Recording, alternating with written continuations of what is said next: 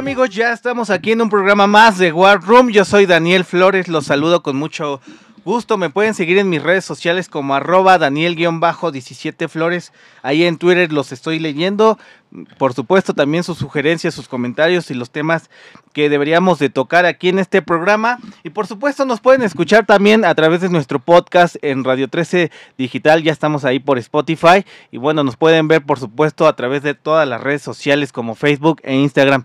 Ahí los estamos ahí los estamos escuchando, estamos leyendo sus, sus comentarios. Y bueno, pues hoy vamos a tocar un tema que ha generado muchísima polémica en la Ciudad de México, que es la reforma que intentó eh, pues meter la Secretaría de Movilidad de la Ciudad de México al reglamento de tránsito que en esencia prohibía o prohíbe eh, el tema de las motos de alta de, de baja cilindrada, perdón, en vías de acceso controlado, es decir, las de 600 cilindrada para abajo, es decir, que estas no podrían entrar a las vías de acceso controlado en la Ciudad de México. Y bueno, pues vamos a platicar con integrantes que estuvieron hace, pues el día de ayer en una mesa de reunión ahí con integrantes de la Secretaría de Movilidad, que es con Alberto Ignacio Carrillo, que es de la Organización Motociclistas Unidos de la Ciudad de México. Alberto, ¿cómo estás? Muy buenas tardes. Hola, buenas tardes, ¿cómo está? Un saludo a todo el auditorio. Pues aquí estamos a la orden y bueno, pues dispuestos a eh, quitarle todas las dudas al auditorio referente a este tema. Sobre todo porque generó muchísimas dudas. Y bueno, también nos acompaña José Romero, que es, de la es integrante de la Federación Nacional RCCM. ¿Cómo estás, José? ¿Qué tal? Buenos días. Eh, gracias por la invitación. No, a ti, ahorita platicamos sobre toda esta polémica. Y bueno, Miguel, ¿cómo estás? Muchísimas gracias, aquí colaborador del programa. Contento de acompañarte a ti y a nuestros invitados. Gracias, Miguel. Oye, pues me gustaría empezar contigo, Alberto. Se armó todo un revuelo, sobre todo en redes sociales, de que esta prohibición, cuéntanos primero de qué trataba, eh, sobre todo también hubo muchas dudas de a quiénes afectaba y cuáles son las vías de acceso controlado, porque nadie sabía bien exactamente cuáles eran y qué tanto afectaba a los motociclistas. Bueno, mira, eh, fue una eh, decisión que tomó el secretario, no sabemos de dónde, nosotros en la Junta... Andrés Layuz. Andrés Layuz le, le explicamos que nos diera, pues, cuál fue el, el, informe o la investigación que se hizo para tomar esa decisión, nunca nos la puedo enseñar, pero era referente a que motocicletas menores a 650 centímetros centímetros cúbicos no pueden ingresar a las vías primarias, o sea, periférico, viaducto, circuito, Zaragoza, inclusive mismo Reforma está contemplado, ¿no? por las laterales, ¿no? Por las laterales, ¿no? Este, esto pues nos causa un severo problema, ¿no? ¿Por qué? Porque el parque vehicular de, de este tipo de motocicletas de, de, hablemos de 600 centímetros cúbicos hacia abajo, es el 92% del parque vehicular. Entonces, eh, ¿qué, va a pasar cuando una motocicleta de ese tipo eh, la ingreses a las laterales, ¿no? O sea, obvio, de por sí las laterales es eh, lo más fatal que te puedas encontrar en, en, vialidad en la Ciudad de México, porque primero, el estado de las laterales es deplorable, o sea, está lleno de baches, de hoyos, coladeras destapadas, el pavimento que ya se sumió por el transporte público, ¿no? Y pesado, ¿no? En, la, en segunda parte, bueno, eh, imagínate que ahí circulan los trailers, los de doble semirremolque, los tortons, las ollas, las pipas, eh, todo, todo, lo que es lo, pesado. Eh, lo pesado, ¿no? Entonces, imagínate que un camión, un tortón tiene ocho puntos ciegos para la motocicleta, o sea, el chofer en ocho puntos no lo ve, no ve al motociclista. Y un camión de doble semirremolque tiene 15 puntos ciegos para el motociclista. Imagínate, de por sí las vialidades están atascadas sobre la lateral. Imagínate cómo se van a atascar cuando no caben, porque ni siquiera tienen el ancho de la, de la vía regulada, porque es, la norma internacional dice que son 3.5 metros de ancho para que pueda tener la vía. Entonces no tenemos ni siquiera eso. Las, las vías están reducidas y muchas veces vamos circulando y tú ves que el camión se come la línea de este carril porque simplemente no pasa. Imagínate si tú metes ese parque vehicular de motos, ¿cómo se va a congestionar todavía más el tráfico? A, mí me pareció muy, muy interesante, sobre todo que se den este anuncio un viernes. Eh, si no me equivoco, eh, por la Secretaría de Movilidad. José, hubo muchas dudas sobre todo pues de quiénes afectaba esta medida, sobre todo de, incluso aquí hubo una encuesta que lanzamos en donde nos mencionaban, es que no quieren ser regulados los motociclistas, es que el parque vehicular sigue creciendo muchísimo. ¿Qué sucede con esto y sobre todo por qué también pareciera que se ha polarizado entre automovilistas, peatones y motociclistas y mencionas que hacen lo que quieren? Claro, mira, eh, el día de ayer efectivamente asistimos a la mesa de diálogo, la primera, después de haber hecho ahí unos compañeros unas movilizaciones. Pero generalmente el acuerdo que se tomó en esa mesa es en base a lo que comentas. Eh, la Secretaría de Movilidad y Secretaría de este, Seguridad Ciudadana nos dicen que la quieren implementar la medida eh, por salvar vidas. Yo creo que en lo personal como motociclistas de baja cilindrada o de alta cilindrada, ese no es el problema, el restringirle a una cilindrada eh, el acceso a una vía controlada de menos de 250 centímetros cúbicos. Porque la realidad y concluimos ayer, eh, coincidimos ayer todos los, los colectivos eh, motociclistas que estuvimos ahí, nos hace falta mucha cultura cívica, mucho respeto mutuo entre el automovilista, el motociclista, el ciclista y el peatón. Desgraciadamente. Parecería una batalla del espacio público. Desgraciadamente, nuestro ecosistema urbano está sobresaturado. Tenemos vías eh, no en perfectas condiciones. Eh, le mencionábamos ayer a, los personajes gobernantes que estaban ahí que se ve que no se suben a una motocicleta, que se ve que no se desplazan de un punto A a un B o al trabajo, eh, porque hay que solamente subirse y darse cuenta a los que andamos en dos ruedas que los accidentes no son provocados por altas velocidades. Nosotros no podemos ir a más de 80 este, kilómetros por hora en un vía de acceso controlado. Una motocicleta a 250 centímetros cúbicos perfectamente alcanza esa velocidad. Eh, ¿Qué pasa? Lo comentábamos ayer, los accidentes ocurren por un mal repavimentado, reencapertamiento asfáltico. Bueno, aceite, baches, arena, el, rayado que luego hacen en las carreteras nos, nos, nos jala la, la, rueda. Eh, el automovilista que va por los tiempos uno o dos pasajeros en un auto de cuatro ruedas y nosotros vamos circulando, debemos de tener los mismos derechos, tenemos el mismo derecho que el automovilista. Eh, ¿Qué pasa? No nos respetan, nos avienta el mueble, decimos nosotros los motociclistas. ¿Qué debemos de hacer? Campañas de concientización, pero a nivel eh, nacional, no nomás este, Ciudad de México, lo venimos promulgando en campañas de spot publicitarios en la televisión, en la radio, en estos programas con gente con nosotros, entre todos hacer algo, aportar un granito de arena desde la trinchera de la casa, cambiar esa cultura de cívica que nos hace falta a todos, de un, de un mutuo respeto, porque todos somos actores de la vía, todos tenemos derechos y los mismos. Y al día de hoy lo vemos que el director Andrés Layuz se inclina por sus bicicletas y está bien. Él como de este, organización de, de ciclistas, pues su carril exclusivo. Nosotros también hemos venido proponiendo, pues hagamos un carril exclusivo para las motos y de ahí no nos vamos a salir y el que se salga, pues se le impondrá una multa, ¿no? Pero yo creo que son muchos factores, no acabaríamos, es inmenso el tema. Lo que sí, ayer dejamos claro el, punto de que no eh, estamos a favor de su reforma a la fracción 5 eh, en su artículo 21 del reglamento de tránsito de la Ciudad de México. Los motociclistas eh, organizados, ayer asistimos la mayoría de los colectivos representativos de la Ciudad de México y dejamos claro a la, a la, a la, a la mesa de trabajo que vamos a, llegar a las otras dos en miércoles que viene, pero también eh, si llegamos a una tercera reunión va a ser para pues ya dar el, fallo de que esa medida no va a proceder en cuanto a los cuatro puntos, porque los otros tres puntos eh, nos parecen formidable, el que tengamos un casco certificado, pero también que trabajen ellos con las ensambladoras de cascos, los distribuidores para que nos den un bajo costo. Bueno, que, ese es otro tema, el tema de los cascos eh, de baja calidad, ¿no? A ver, José, vámonos por parte. Miguel, ¿tienes...? Este, sí, eh, yo quisiera preguntarles...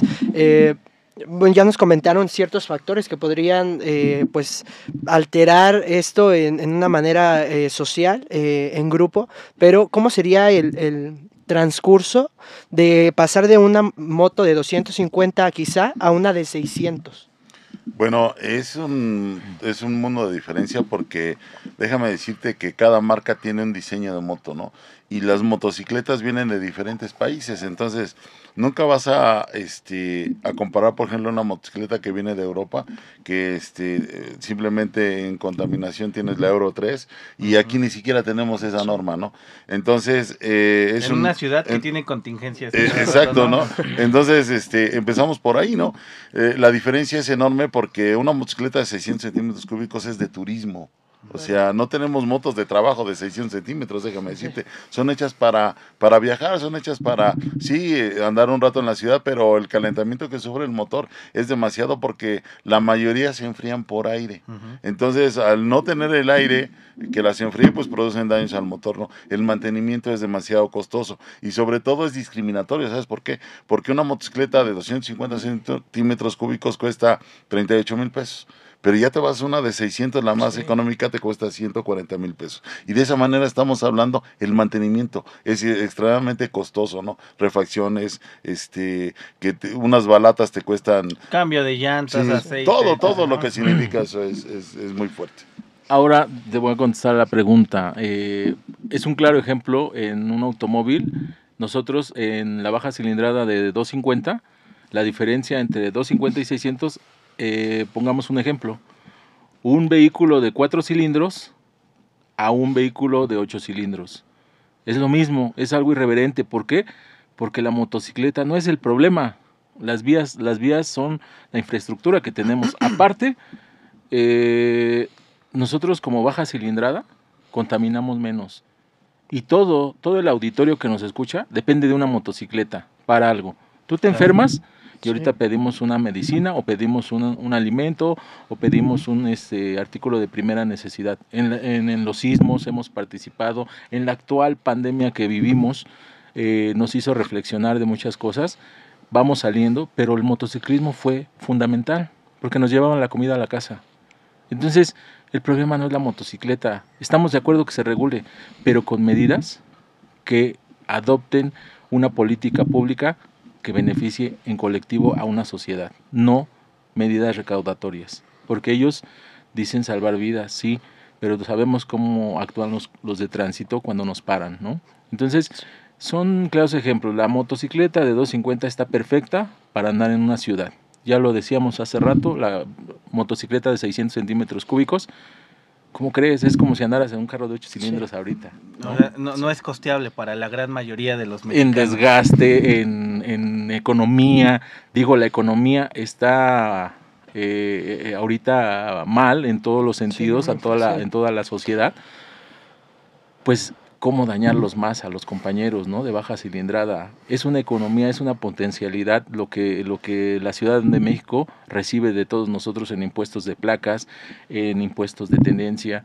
Eh, sí, sí, también comparto que por ahí hemos tenido juntas con mis compañeros que a veces eh, habemos motociclistas irresponsables, pero es a causa de una falta de herramienta de concientización por parte de nuestros gobernantes, que en vez de concientizarnos con spots publicitarios, de usar un equipo de mutuo respeto, reitero, pues andamos en campañas electorales. Muy bien, José. Oye, a ver, me gustaría tocar qué tanto ha crecido el parque vehicular, Alberto, sobre todo, eh, sobre todo eso es parte del argumento que eh, me mencionaba la CEMOVI, que es para tratar de aminorar un poco, y el tema, ya hay una licencia de los cursos que eh, promueve la CEMOVI para que te den la licencia. ¿Qué sucedió con eso?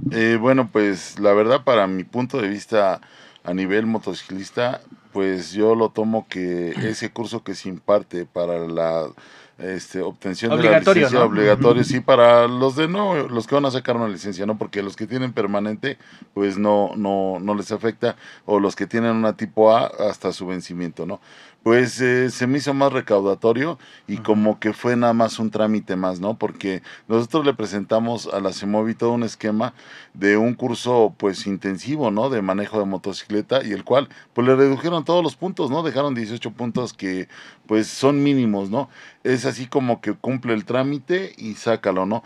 Pero eso no nos lleva a una verdadera eh, disminución de accidentes, no nos lleva a una verdadera cultura vial, ¿no? Hablemos del incremento del parque vehicular, ¿no? El parque vehicular creció en los últimos cinco años un 500%. ¿Por qué? Porque derivado de la pandemia mucha gente que no utilizaba moto se quedó sin trabajo y vio las plataformas con una opción de trabajo sin tener conocimiento ni la pasión que significa una moto, ¿no? ¿Qué hicieron? Fueron a una tienda comercial, sacaron la moto en pagos chiquitos. Bueno, que ya también es bien fácil, ¿no? Exacto, ¿no? Entonces la compraste, no te capacita, la, los también es culpa de la gente que vende las motos porque si fueras a comprar una pantalla de televisión, te dicen que este es el manual y que la tienes que colar con tales especificaciones porque no se te cae, ¿no? Pero en una moto no, o sea, te la dan, te la entregan en la puerta y te echan la bendición y que Dios te bendiga, ¿no? Entonces, ahí debió de haber sido, pues, eh, en conjunto poder este, capacitar, ¿no? Poderle decir a las personas que manejan una moto qué tan riesgosa es, qué tan segura o riesgosa puede ser, porque la motocicleta es tan segura como tú la quieras hacer, ¿no? Entonces, eh, al tocar todos esos este, puntos, pues lo que tienes es que la, motocicleta creció. Estuvimos casi 18 años sin, sin eh, comprando licencias porque se compraban. No había cursos para poderla sacar. Ibas, te daban con tu credencial, una, una licencia y nadie te preguntó, ni el que te la vendió, ni el que te dio la licencia, si la sabías manejar. Entonces, hoy tenemos ese boom. ¿Qué pasó durante esos 18 años? Los niños crecieron. ¿Qué pasó con la rueda del terror? O sea. Ah, bueno, buen punto, ¿no? Que fue hace unos días y generó también varios comentarios. Entonces, ¿qué pasó con la rueda del reloj? Pues era puro joven, pero tampoco los voy a juzgar porque son jóvenes que no tienen un solo espacio en la Ciudad de México donde se pueda ejercer esta pasión del motociclismo en todas sus modalidades. Hay canchas de fútbol tenemos en cada, en cada este, deportivo, pero un solo espacio no lo tenemos. Entonces, esos chavos que salen a la moto, que ven la libertad, que ven el gusto, de, el placer de andar en la moto, pues no fueron educados. Nadie les dijo, esto es educación vial porque no se les dio.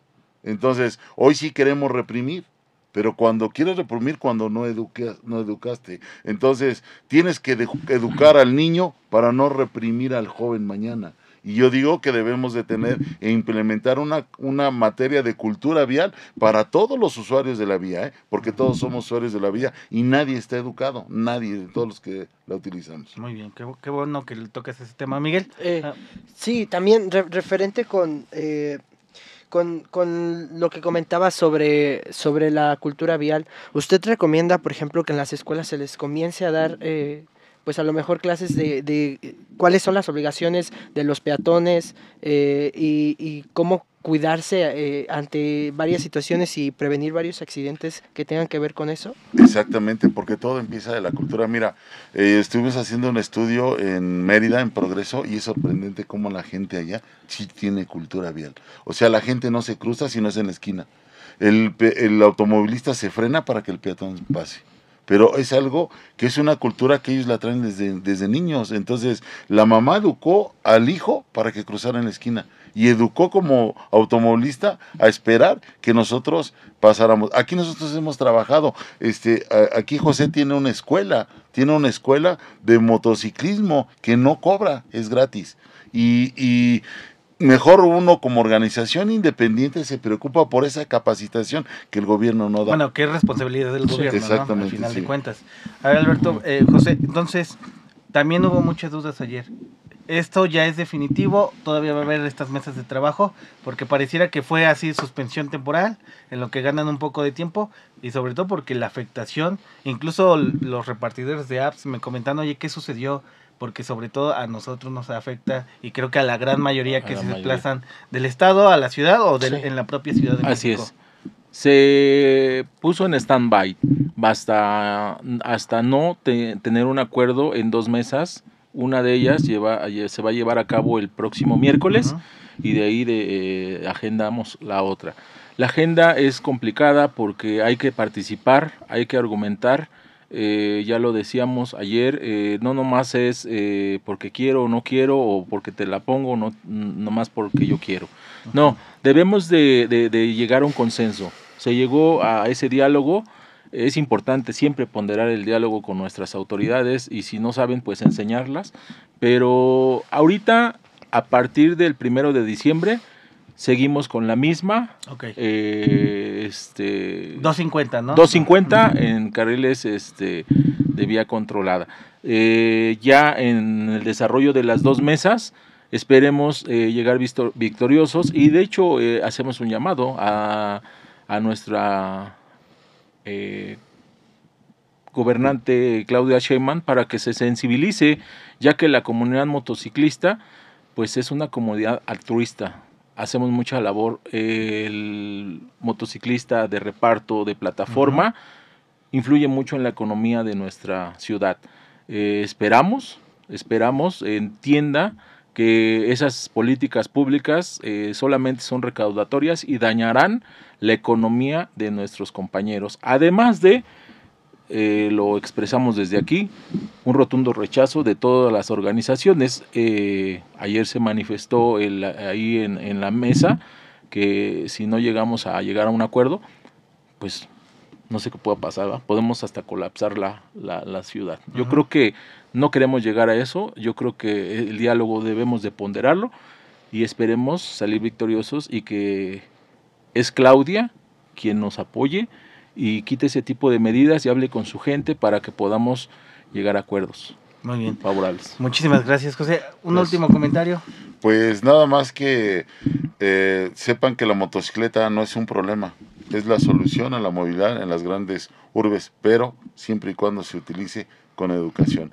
Y bueno, este también dejamos claro que vamos a trabajar fuertemente porque a nosotros como organizaciones también nos eh, afecta y queremos eh, trabajar para reducción de muertes en motocicleta, porque la gente que se muere es nuestra comunidad, ¿no? Y ahorita están muriendo chavos que son menores de edad, hasta 28 años es la estadística fuerte que tenemos. Entonces, sí, la prevalencia, ¿no? educar, sí. Miguel.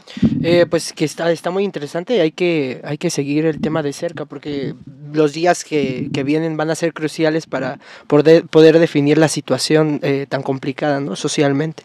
Muchísimas gracias, Miguel. Oye, nada más para, para terminar, ¿quiénes estuvieron ayer en la mesa de en la mesa de diálogo? Estuvo ¿Qué agrupaciones y qué Ah, bueno, estuvo el subsecretario de movilidad, estuvo este No estuvo la Yus. No, estuvo el subsecretario.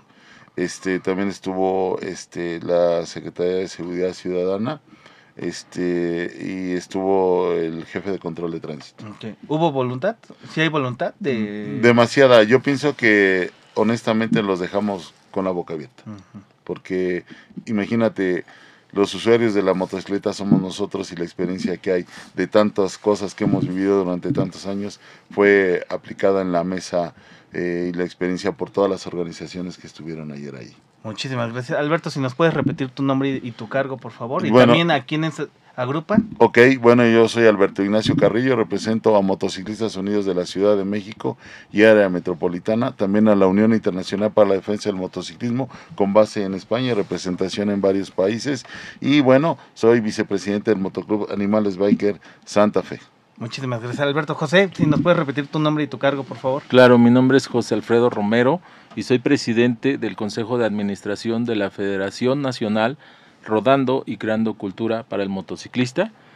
Y rápido comentarles que efectivamente tenemos una motoescuela gratuita aquí en Ciudad de México en el Metro Portales, en Ciudad Nezahualcóyotl, donde soy oriundo eh, abrimos la motoescuela gratuita para los jóvenes de 16, 29 o todos los que deseen los que gusten, a, llegar ahí al curso. Contáctenos por las redes sociales Yogi Labón para ponerles, brindar la, la, herramienta. Nosotros hicimos ese estándar de competencia con la CEMO la CEMOVI durante años atrás para que a los nuevos motociclistas les diéramos esa herramienta y sacar esa licencia. Entonces ese curso es el que estamos dando nosotros gratuito, que te cobran aquí. Nosotros lo estamos dando como organización gratuito. Muchísimas gracias, José Alberto. Miguel, yo soy Daniel Flores, le vamos a dar seguimiento a ver qué sucede con esta reforma al reglamento de tránsito que, insisto, generó mucha polémica por la gran afectación que tendría pues, a repartidores, trabajadores etc.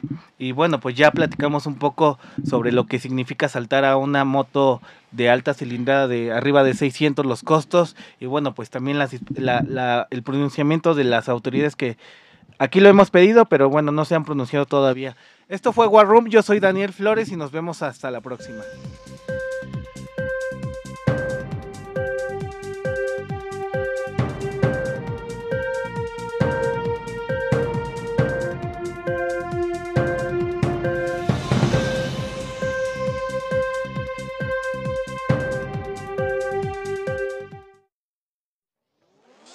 Desde cualquier dispositivo y en cualquier plataforma recibe las notificaciones de Radio 13 Digital. Venos y escúchanos en Facebook, YouTube y Daily Motion de Radio 13 Digital. Dale me gusta a nuestro perfil. Síguenos y activa las notificaciones de las publicaciones y video para que te lleguen las alertas de los programas que están al aire. Escucha nuestro podcast en Spotify, Amazon Music, Apple Music y Deezer. Síguenos en YouTube Búscanos como Radio 13 Digital. Suscríbete a nuestro canal y activa la campana para que te lleguen las notificaciones de todo nuestro contenido. Visita nuestra página web www.radio13.mx. Radio 13 Digital, programación consciente.